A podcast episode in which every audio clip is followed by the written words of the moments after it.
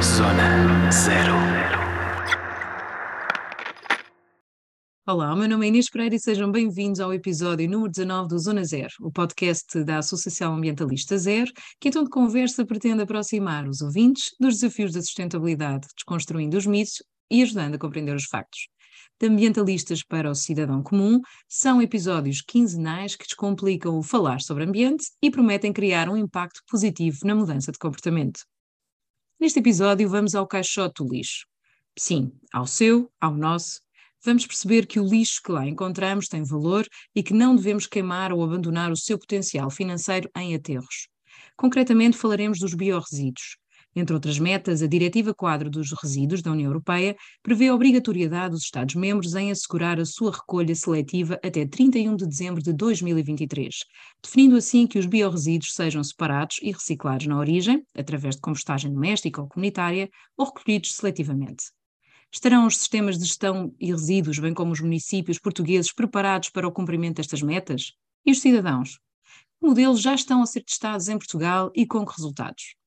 Para nos ajudar a desconstruir este tema, vamos estar à conversa com Sara Correia, que volta ao podcast para nos falar sobre biorresíduos. A Sara desenvolve o seu trabalho na ZER, nas áreas de resíduos urbanos, recursos hídricos e educação ambiental, nomeadamente na gestão de projetos e na análise e acompanhamento de políticas públicas. Sem mais demoras, arranca agora o um novo episódio do podcast Zona Zero. Bem-vinda de volta, Sara. Olá, Inês. Para começar, e como já é hábito no, no podcast, como sabes, uh, vamos à base da questão. Do que é que estamos a falar quando nos referimos a biorresíduos? Bom, quando estamos a falar de, de biorresíduos, nós também lhes podemos chamar resíduos orgânicos, são habitualmente os restos alimentares que resultam da, da preparação, do consumo de refeições, normalmente os restos de frutas, de legumes, as cascas da batata, por exemplo, hum, os ossos, as espinhas, tudo aquilo que sobra da, da preparação e do consumo das nossas, das nossas refeições. Um, e isto são os resíduos que são produzidos nas nossas casas, em cafés, restaurantes, cantinas escolares, por exemplo. Uhum. Portanto, não, quando estamos a falar de biorresíduos, não só daqueles que, que, são consumidos nas nossas casas e que são produzidos nas nossas casas, mas também uh, os que são produzidos nestes, nestes locais. Para além destes resíduos das refeições, temos também um, os resíduos que resultam da manutenção de, de hortas e jardins, como os, os, pequenos ramos, as folhas secas, os restos de relva, ervas, flores secas, por aí fora, ou seja, tudo aquilo que resulta da manutenção de um, de um pequeno jardim, de um espaço verde. Qual é a situação de Portugal relativamente aos biorresíduos? Naquilo que, os biorresíduos... Dados, não é? Dados relativamente sim, sim, ao, ao, Restante, ao restante lixo. Sim, os, os representam uh, quase metade de todo o lixo que nós produzimos. Eles representam mais de 45% um, daquilo que são os nossos resíduos indiferenciados, ou seja, o lixo, o lixo comum. Um, e isto em 2021 correspondeu mais ou menos a uma produção muito próxima dos 2 milhões de toneladas de biorresíduos. Um, só que apenas 4% destes, destes 2 milhões de toneladas um, é que foram recolhidos seletivamente, portanto, grande parte vai parar ao nosso contentor de, de indiferenciados. Uhum. Um, daí a, a, importância de nós separarmos estes, estes materiais, tal como fazemos com, com, o plástico, com o papel, com o vidro, por aí fora. E são recolhidos separadamente, vão parar aos aterros como aos restantes, certo? Só para clarificar, Já, uma vez que uh, não são recolhidos separadamente. É assim, os que não são recolhidos separadamente podem ir, eh, ir parar a aterro ou não. Há sempre uhum. uma, pequena, uma pequena parte uh, que, apesar de não serem uh, recolhidos um, separado, de forma seletiva, ou seja, os que são recolhidos de forma uhum. seletiva são encaminhados para compostagem. Uhum. Uh, os que não são recolhidos de forma, de forma seletiva, separadamente dos outros, dos outros resíduos, um, podem ir parar a sistemas de tratamento, os, tais, os sistemas de tratamento mecânico e biológico, em que uhum. depois há, é feita uma, uma separação destes resíduos uh, biodegradáveis dos restantes resíduos. E depois estes são então aproveitados também para fazer compostagem, mas inevitavelmente há sempre alguma parte que vai, que vai parar a aterro. Uh, por vezes acontece irem parar uh, diretamente a, a aterro sanitário, uma, uma parte significativa ainda destes, destes resíduos. Ok. E, e porquê recolher então seletivamente os biorresíduos? Quais as vantagens desta, desta recolha? É assim, tal como eu disse, eles representam quase metade do lixo que nós, que nós produzimos uh, e cada vez mais existe esta necessidade de os desviar uh, da uhum. deposição em aterro, ou seja, porque, porque existem, existem mais, vários motivos que fazem com que exista esta necessidade, para já porque os aterros têm um tempo de vida uh, limitado e, portanto, se nós pudermos evitar que estes resíduos que existem em grande quantidade sejam depositados em aterro, vamos uhum. contribuir desta forma para que os aterros uh, perdurem mais tempo e possam, durante mais tempo, continuar a receber outro tipo de resíduos que não possam ser tratados de outra forma. Um, depois, porque os, os, resíduos, os biorresíduos nos aterros trazem alguns problemas, para além do espaço que ocupam, que foi aquilo que eu, que eu já referi, um, eles produzem muito metano, que é um, um, gás de efeito estufa, ou seja, a sua degradação produz imenso metano. Há a produção de, de, líquidos lixiviados que têm uma carga orgânica muito elevada e que são depois águas que têm grande dificuldade de, de tratamento. Portanto, eles trazem aqui alguns, alguns problemas. E depois, uhum. estes resíduos têm um, um, grande potencial eh, energético e de recuperação de nutrientes um, que, ao ser colocado em aterro, nós estamos a desperdiçar. Portanto, é, cada vez mais nós temos esta necessidade de aproveitar estes nutrientes, até porque temos solos a precisar imenso de matéria orgânica, que está desta forma, ao ser colocada em aterro, a ser eh, completamente desperdiçada. Um, portanto, nós ao recolhermos seletivamente estes biorresíduos e depois uh, encaminhá-los para, para compostagem, estamos não só a reduzir estes problemas de que eu falei anteriormente, a questão do metano e dos lixiviados, um, mas também a contribuir para o enriquecimento dos solos através do composto que depois pode ser produzido, para além da produção de energia que também pode ser, ser, ser uh, utilizada através da produção de biogás em unidades de digestão anaeróbia, uhum. por exemplo. Um, portanto, eles têm aqui um potencial grande uh, que está a ser desperdiçado quando eles são, são encaminhados para, para aterro. Uh, se, forem, se forem recolhidos seletivamente e valorizados através da, da compostagem doméstica ou compostagem comunitária, uh, estamos também a poupar recursos associados ao transporte e as emissões uh, que estão associadas a esse, a esse transporte. Portanto, há aqui várias, várias vantagens em, em recolhermos seletivamente este tipo de, de resíduos orgânicos. Sem dúvida, acaba por ser uma, uma situação é, win-win, win, diria, não é? Portanto, aqui é, é, mesmo não só eliminar os problemas, como ainda para mais tirar partido financeiramente uh, e também uh, uh, compondo o ecossistema até para funcionar como adubo e tudo mais, como estavas a indicar. Exatamente. Mas esta estamos recolha. Também, estamos também, desculpe só interromper, estamos também depois a, a, produzir um produto que tem um valor acrescentado no mercado. Exatamente. É Portanto, depois toda, todas as oportunidades de negócio que surgem à volta deste, deste material, esse isto é, é, é negócio, é, são oportunidades de negócio que se criam, há a possibilidade de criação de emprego à volta, por exemplo, da compostagem comunitária. Uma compostagem comunitária necessita de um grande, de um grande acompanhamento, ou seja, não, não basta simplesmente um, que as pessoas coloquem os resíduos dentro do compostor comunitário e, e, esperar que eles, que eles se degradem por si só sem que, sem que façamos nada. Um, uhum.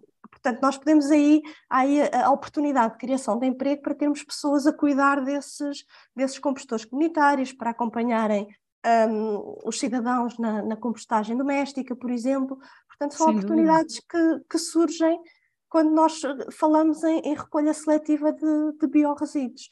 E isto também é preciso ter, ter em conta, ou seja, não só o, o facto de não estarmos a colocar no aterro e todas as vantagens que isso traz, mas depois todas as oportunidades que surgem quando, quando conseguimos recolhê-los seletivamente.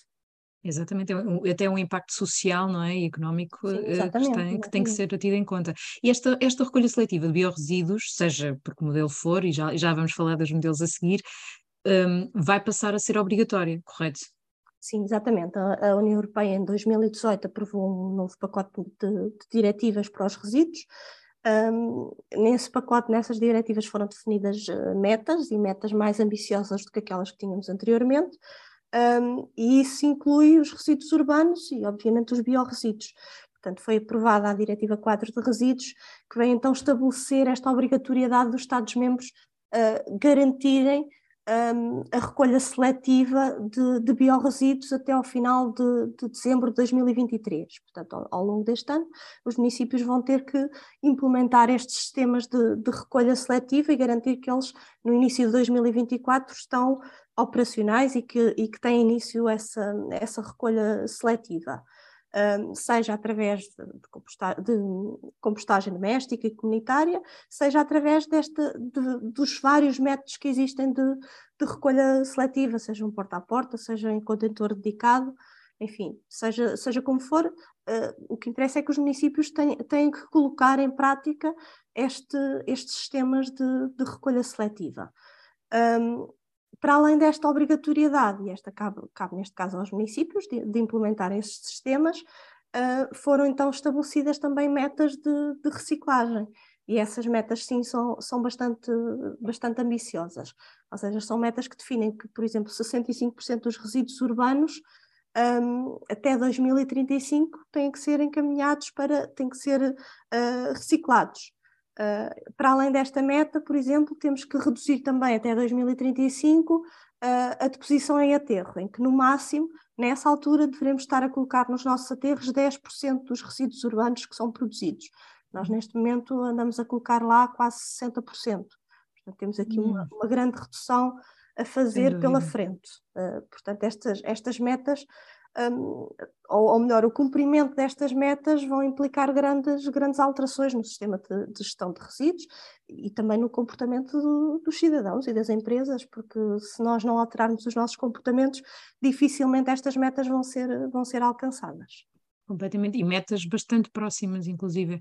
Sim, um, a primeira então... é já para 2025 de 55% de, de reciclagem. Portanto, nós estamos que, que trabalhar bastante erro... até lá. Pois, estamos à volta dos 20 e tal, 30, não é? Já não me recordo bem, mas uh. Segundo a APA, são 31%, de acordo com as nossas contas, são 21%. Mas já lá vamos. Só uma diferença, exato, já lá vamos. Porque precisamente estavas a falar sobre as, os diferentes tipos e, e agora é uma boa oportunidade também para podermos falar um bocadinho de, eh, sobre quais os modelos de recolha que existem e, e, e, pronto, e concretamente quais é que são provavelmente as vantagens ou desvantagens na utilização de cada um. É assim, existem vários modelos de recolha possíveis um, e, do nosso ponto de vista, uh, existem uns mais vantajosos do que outros. Um, existe quem defenda que uns serão mais adequados do que outros em função da ocupação humana que existe, ou seja, uhum. modelos mais adequados a cidades com edifícios em altura, por exemplo, e outros para áreas de alojamentos dispersos. Um, nós não vemos bem as coisas dessa forma, mas contudo aquilo, o modelo que nós estamos que nós acreditamos ser o mais, o mais eficiente, aquele que garante uh, mais facilmente nós conseguimos alcançar aquelas metas que, que temos, que, vamos ter que alcançar nos próximos anos, uh, é o modelo de recolha porta a porta, em que a recolha de resíduos é feita uh, à porta das pessoas, ou seja, junto das habitações ou dos estabelecimentos comerciais, e nesse caso as pessoas separam os resíduos pelos diferentes materiais nas suas casas e depois têm dias específicos para colocar um, os resíduos à porta por cada tipo, ou seja, uh, tem o dia para a recolha em que é feita a recolha do papel, tem o dia em que é feita a recolha do plástico, um, o dia do vidro e depois o dia dos biorresíduos e idealmente deveria de haver um ou dois dias, aliás, neste caso seria, o ideal seria dois dias por semana, por exemplo, para recolha de indiferenciados e dois uhum. dias para recolha de biorresíduos. Uh, isto porque os biorresíduos entram em, em decomposição mais rapidamente, claro. libertam cheiros, portanto não, não, não é suficiente recolher uma vez por semana, como acontece com o papel ou com o plástico. Um, okay. E este, este modelo de recolha porta a porta é um modelo que tem dado, até agora, de, daquilo que nós temos conhecimento, tem dado provas de garantir quer maior quantidade de biorresíduos recolhidos, e quando falo de biorresíduos, estou também a falar, no, acontece o mesmo com outros materiais. Ou seja, uhum. consegue-se uma maior recuperação de materiais com este modelo porta a porta e um menor grau de contaminação. Ou seja, porque okay. a pessoa tem, vai pôr os resíduos que separou à porta de casa e, portanto, mais facilmente se consegue controlar se a pessoa está a separar bem ou não está a separar bem. Uhum, e as pessoas uhum. têm tendência a separar melhor quando colocam os, os, os resíduos à porta de casa, neste, neste sistema de, de recolha. Um, isto acaba por ter menos, daí ter menos contaminação, porque as pessoas têm um, claro. um cuidado maior nessa separação. Um, e como eu disse, permite este controle direto de, do trabalho que é feito pelos cidadãos. Um, o facto depois de ter dias específicos de, de recolha, horários de recolha mais restritos, um, também obriga a um maior envolvimento, ou seja, as pessoas têm que ter, têm que ter o cuidado de, naquele dia, saber que, que é recolhido o biorresíduo ou que é recolhido o plástico, por exemplo. Uh, portanto, envolvem-se mais neste, neste processo de, de, separação e de recolha. E isto, contrariamente àquilo que acontece hoje em dia, que as pessoas vão, uhum. vão ao contentor na via pública e depositam os resíduos e, e, simplesmente se querem livrar dos resíduos que têm em casa e não querem aquilo ali a cheirar mal. Um, neste, ou seja, as pessoas estão mais um, estão mais distanciadas de todo o processo. Todo o processo, não é? E aqui acabariam por ficar mais. envolvidas. Aqui claro. tem que ser, inevitavelmente, vão ter que se envolver mais com este, com este processo todo. Um, e isso traz, traz vantagens, obviamente, seja na participação das pessoas, seja depois uhum. na qualidade e na quantidade daquilo que é, que é recolhido. Um, daí nós, nós estarmos também a advogar muito por este, por este modelo de recolha. Uh, depois, para além deste, deste modelo de, de, recolha porta a porta, temos então o um modelo de recolha de proximidade, e neste caso são contentores que são colocados na, na via pública, tal como os contentores de, de indiferenciado ou como os, os lugares ecopontos. Um, e neste caso, este modelo está muito mais dependente da motivação e da vontade das pessoas em participar. Uhum. Enquanto que num porta a porta a pessoa tem, embora seja uma participação voluntária, um, as pessoas têm dias específicos para, para a recolha dos biorresíduos e, portanto, sabem que naquele dia vão ter que colocar aqueles biorresíduos à porta, porque não vão ter uh, os contentores de indiferenciado disponíveis 24 sobre 24 horas para irem lá colocar os resíduos sempre que, que, que sentem essa necessidade. Portanto, têm que cumprir com aqueles dias específicos de recolha. E isso, inevitavelmente, acaba por, por ser uma forma de forçar a pessoa a, a participar. Neste caso dos contentores de, de recolha indiferenciada, as pessoas continuam a ter disponíveis um, de recolha indiferenciada, não, peço desculpa, de recolha de, de proximidade, exato, de biorresíduos, ou seja, os vulgares os chamados ecopontos, ecopontos, neste caso para biorresíduos, a pessoa continua a ter disponíveis os contentores de indiferenciados um, embora possa haver uma chave de acesso para, para controlar o acesso a esses contentores, tal como acontece com os biorresíduos, mas eles estão lá e, portanto, a pessoa, se não quiser uh, separar os biorresíduos, continua a ter disponíveis esses contentores de indiferenciados para colocar uhum. os resíduos sempre que, que, que tem esse, esse interesse. Portanto, acaba por haver menos motivação para, para fazer a separação em casa e para colocar os resíduos no contentor uh, correto, os biorresíduos. Portanto, Exato. isto faz com que as pessoas acabem por participar menos, ou seja, e não é um, um tipo de. Este tipo de entradas dificilmente uhum. é ultrapassado com ações de sensibilização. Nós vemos municípios que estão a implementar este, este sistema de, de, de recolha na via pública, um, a fazer a sensibilização à porta das pessoas, a entregar um folheto na caixa do correio, um, mas isto não, são, não é uma, uma coisa que, que nós consigamos facilmente ultrapassar com sensibilização.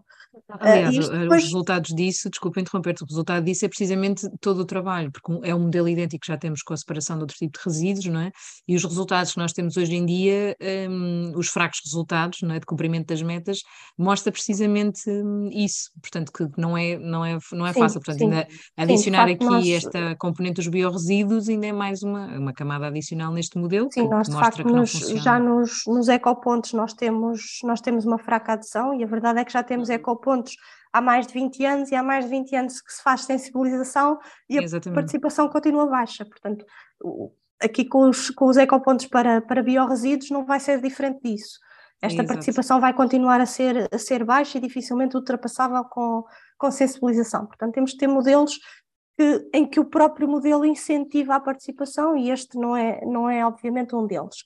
E para além um, destes dois que falavas, já mais algum que, esteja a ser testado?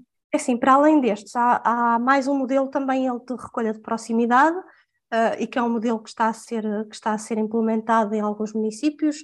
Um, neste caso, este é um modelo importado de, do norte da Europa, da Suécia, da Noruega, uh, e está a ser implementado cá pelos municípios da Trato ao Lixo, ou seja, Sintra, Cascais, Oeiras, Mafra, são municípios que já, estão, que já têm este modelo implementado ou em fase de implementação um, que é um modelo, o chamado modelo de co-coleção. Ou seja, o que é que é isto da co-coleção?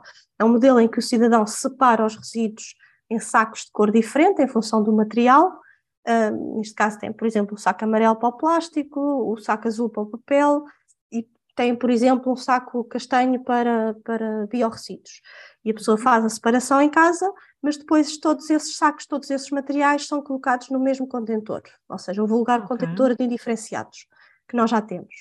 Um, isto pode parecer à partida, e, e, temos vários municípios a ver com bons olhos este modelo, porque um, é um modelo em que não é necessário investimento em, em novos contentores, por exemplo, uhum, não é uhum. necessário uhum. investimento em novos veículos de recolha, daí os municípios verem isto com, com, com bons olhos, que, é, que é natural. Claro, claro tem um investimento inicial mais baixo. A certo ponto claro. tem um investimento inicial mais baixo, um, mas neste caso nós, nós não vemos isso dessa, dessa forma, com esses bons olhos, porque aquilo que estamos a dizer ao cidadão é que ele, um, ou seja, não há aqui novamente um incentivo para as pessoas participarem.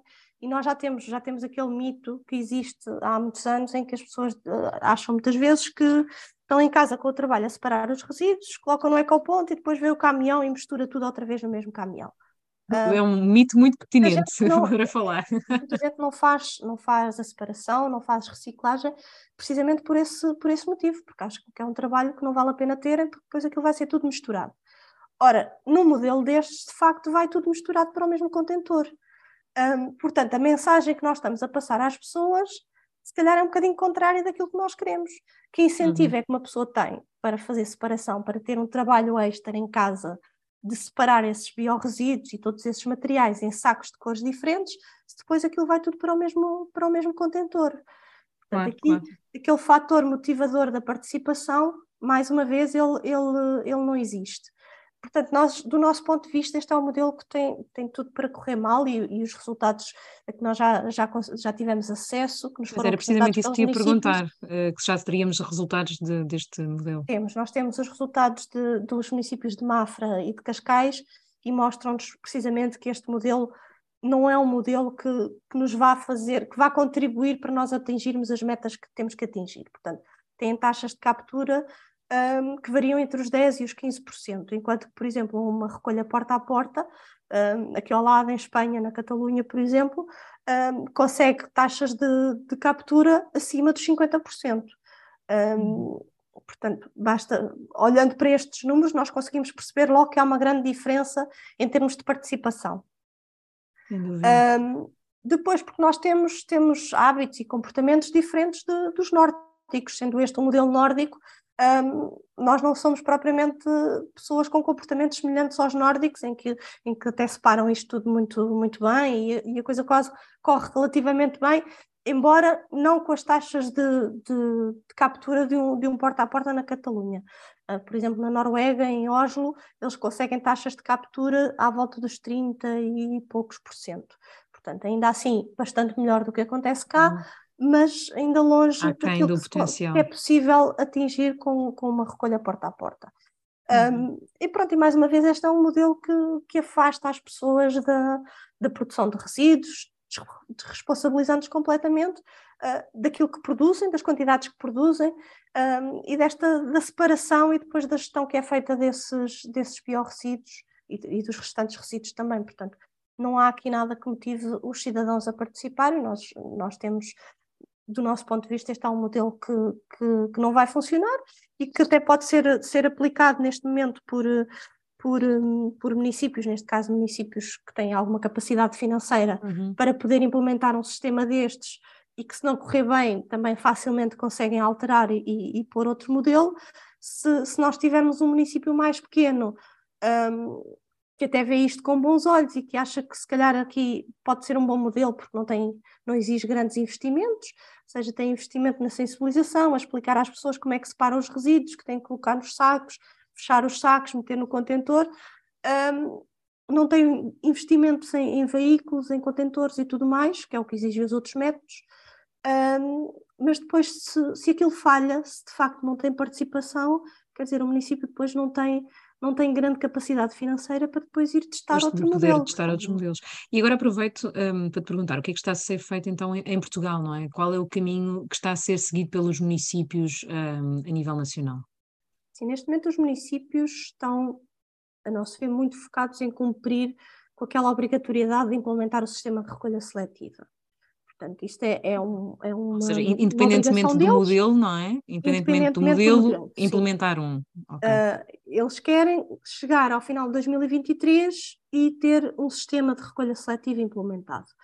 E estão muito pouco empenhados em garantir que esse sistema implementado depois a prazo irá, irá de facto contribuir para o cumprimento das metas de reciclagem e metas de deposição e aterro. Portanto, mais uma vez aqui uma, uma visão um bocadinho. Metas, uma visão está, a curto prazo, não é? Exatamente, não está nos horizontes nem na visão de, de, de, de grande parte dos municípios. E isto preocupa-nos, preocupa-nos bastante, porque de facto é importante termos, termos implementados estes, recolha, estes sistemas de, de recolha seletiva, mas mais do que isso é importante que estes sistemas funcionem e que nos permitam depois daqui a, a, a 10 anos estar a cumprir, estar a cumprir as metas.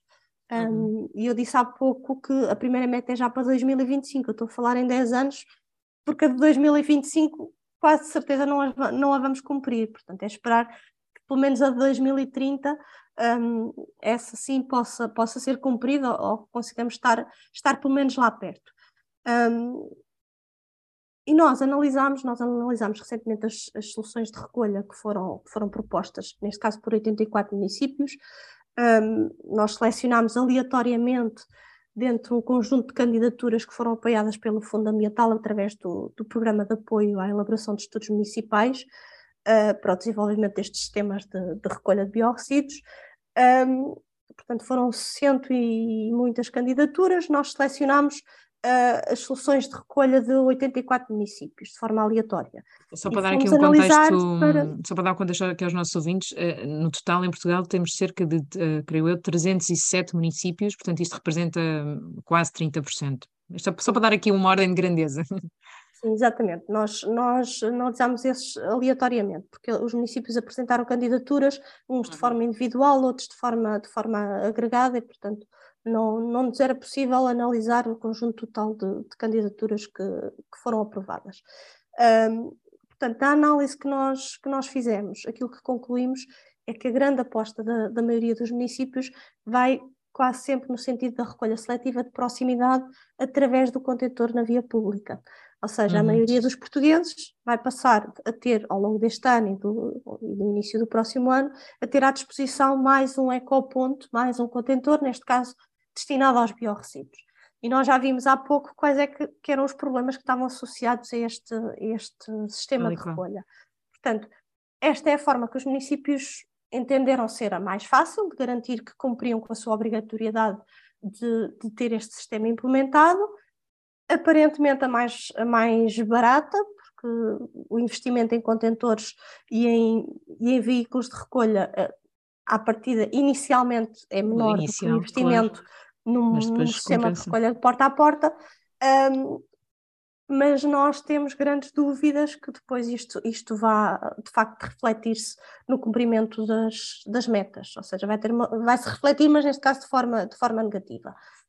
Um, portanto, neste, nós neste momento estamos com uma taxa de, de, recolha de 21%, que foi aquilo que falámos há pouco, uhum. embora, embora a APA, no, no seu último relatório de, sobre resíduos urbanos, uh, tenha referido que, que, estamos com uma taxa de recolha de 33%, uh, nós não, não, não corroboramos essa, essa taxa de, de reciclagem, um, precisamente porque a APAS continua a, recolher, a recorrer a uma, uma forma de cálculo que a Comissão Europeia, já em 2011, através de uma decisão de 2011, uhum. uh, veio considerar que não, que não seria válida. Portanto, isto, no nosso entender, é uma atitude pouco séria por parte, de, por parte da APA, que procura desta forma um, ou seja, alterar uh, a taxa, a nossa taxa de reciclagem e fazer parecer que, que não é assim tão má, uh, mas a verdade Além é que. Além de passar uma mensagem desta... negativa, não é? Uma, uma mensagem negativa aos diferentes forma. agentes envolvidos nesta, nesta temática.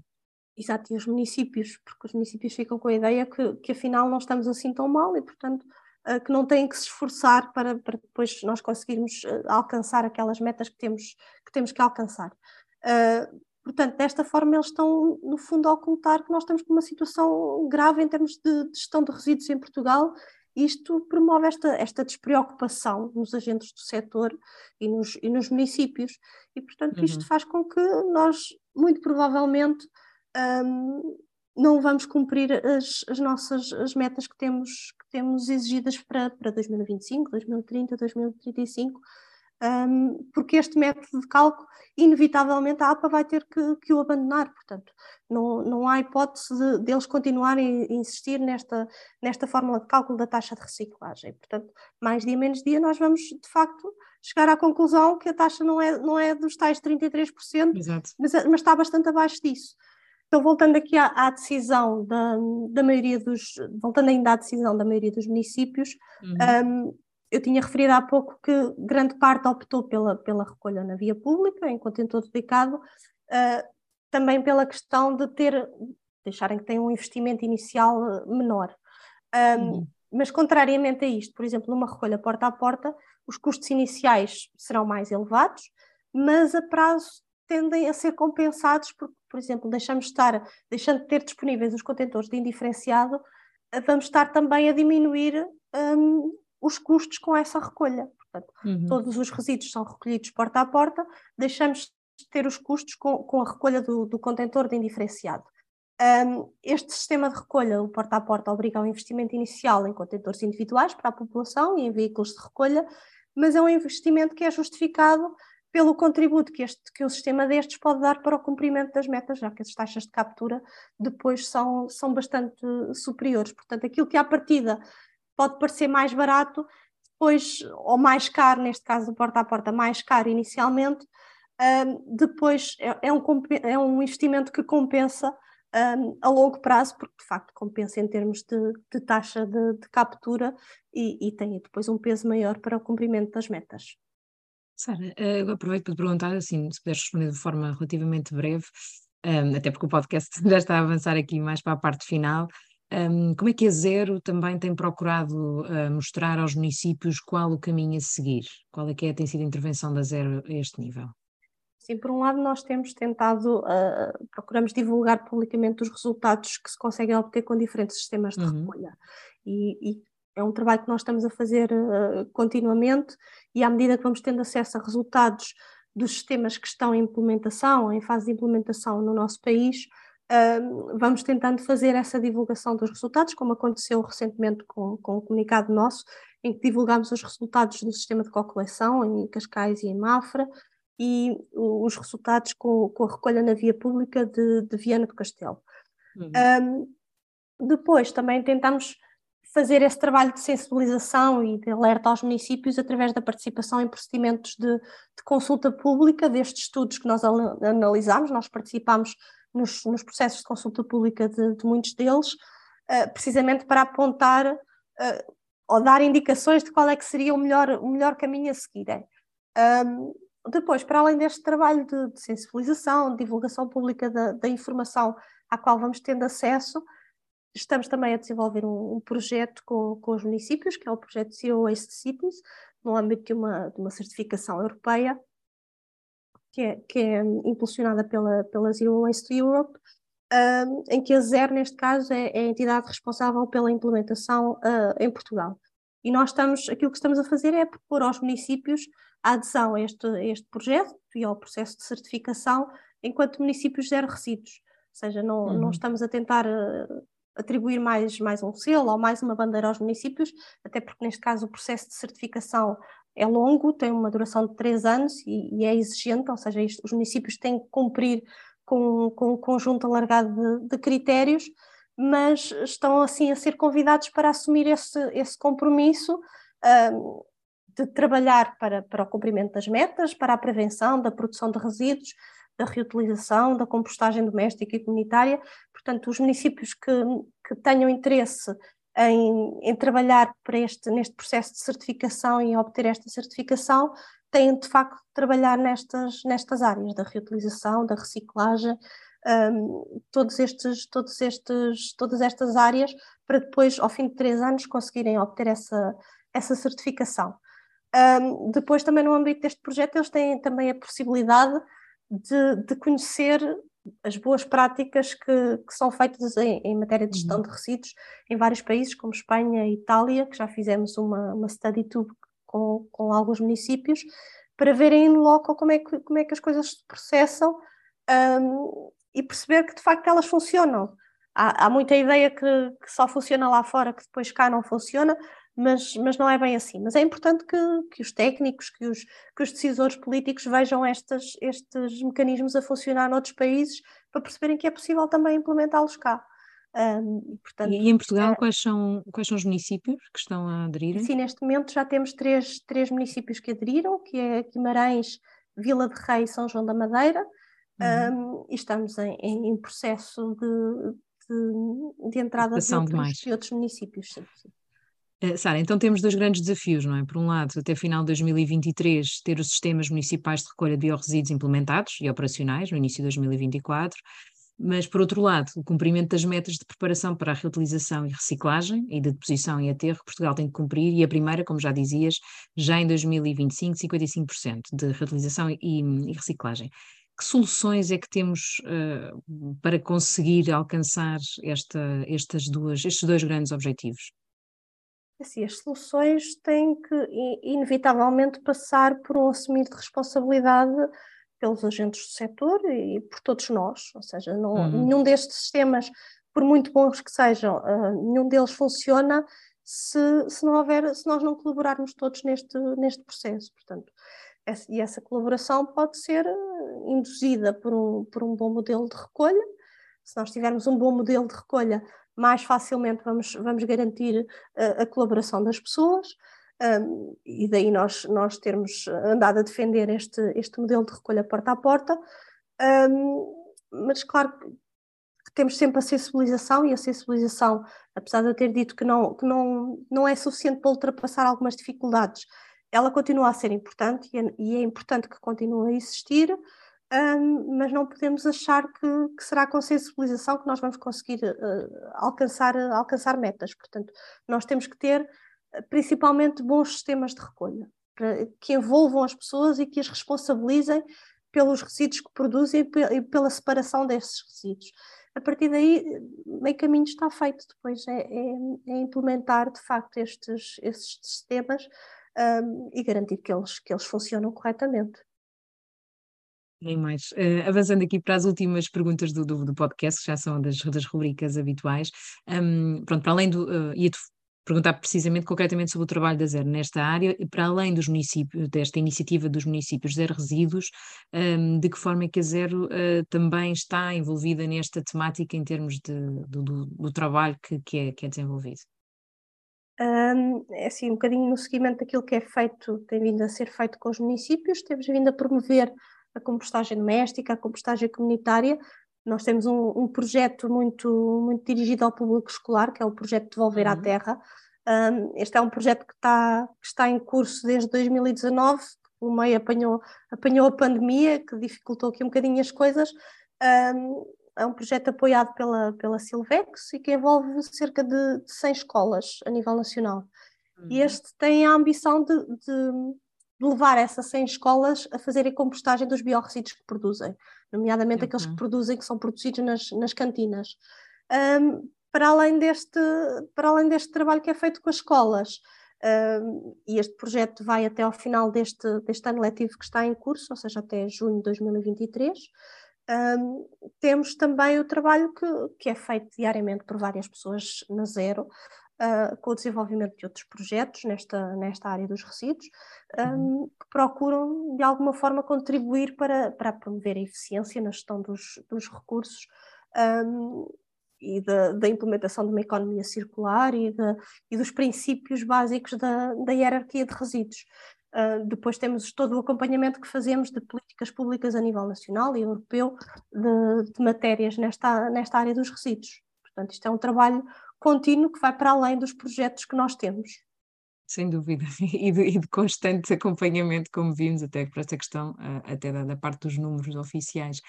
Portanto, olha, fechando aqui um bocadinho um, e respondendo então ao desafio do episódio 2, estaremos aí pelo caminho certo na recolha seletiva de biorresíduos muito breve.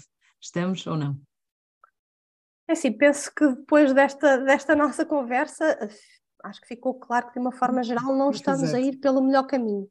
Um, claro que há exceções, há municípios que estão a fazer um, um, excelente trabalho, como é o caso daqueles, daqueles três municípios que, uhum. que já aderiram ao nosso, ao nosso projeto de, dos municípios zero resíduos, Guimarães, São João da Madeira, Vila de Rei. Uh, depois há outros que também estão de facto a fazer uh, um excelente trabalho, por exemplo, o exemplo de, dos municípios, da Associação de Municípios do Alentejo Central, que, que decidiram uh, avançar para uma, para a implementação da recolha porta a porta. Eles tinham inicialmente o município de Alvito, que, que tinha avançado para este, para este modelo de recolha. Os outros municípios tiveram, tiveram algum receio de fazer o mesmo, mas face aos bons resultados que, que foram alcançados por, por Alvito, de facto eles, eles decidiram tomar a decisão de, de, avançar para este modelo de recolha e à partida serão municípios que, que irão também aderir ao nosso ao processo de certificação enquanto municípios de resíduos.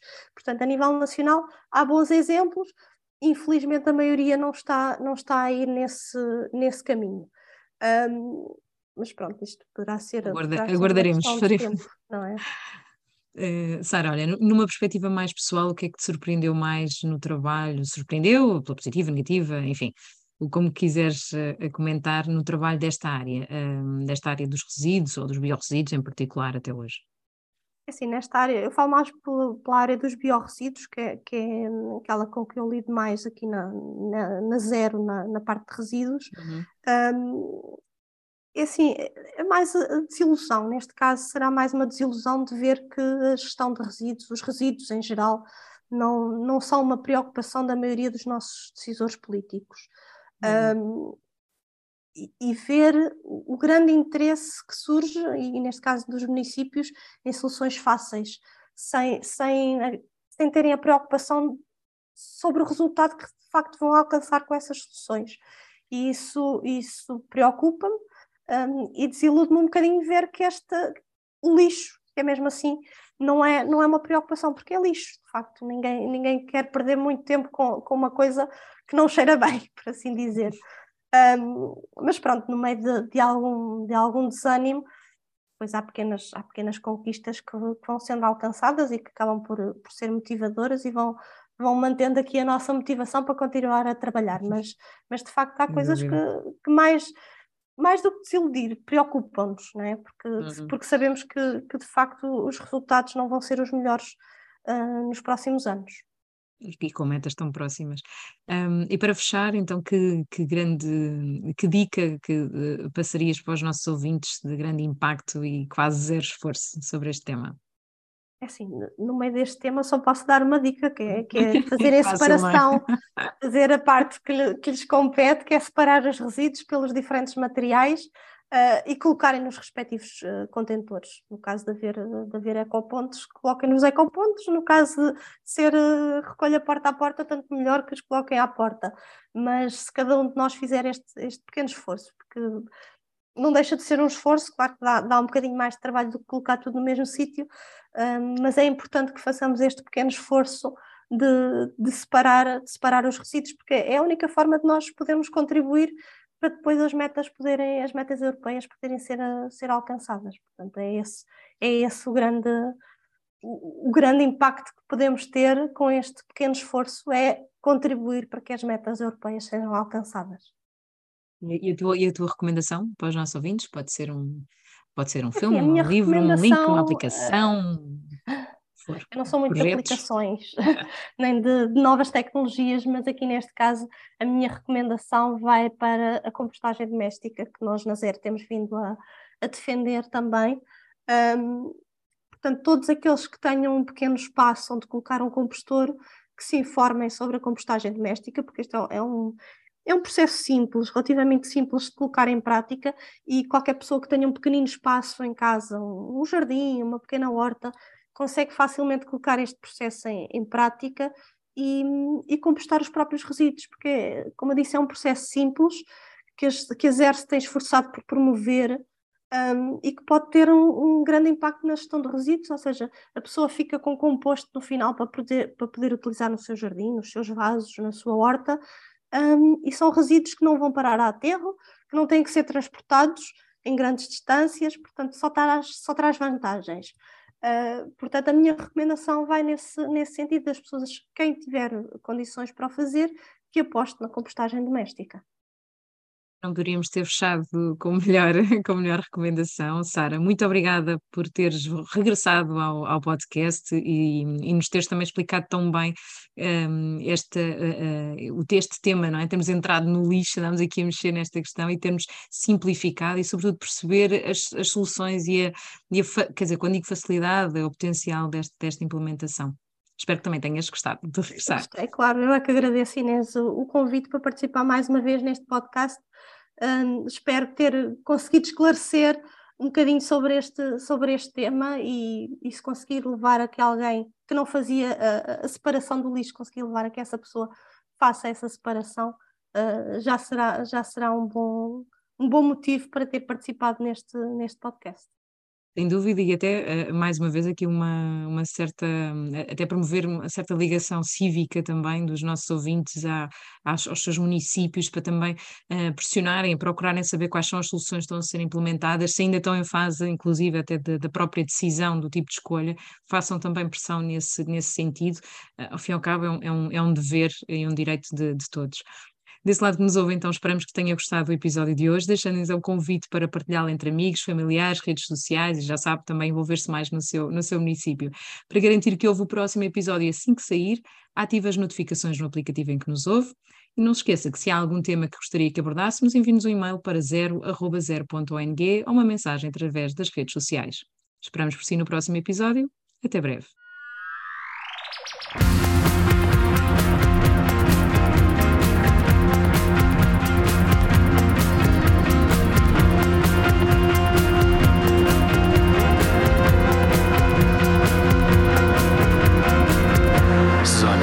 Zero.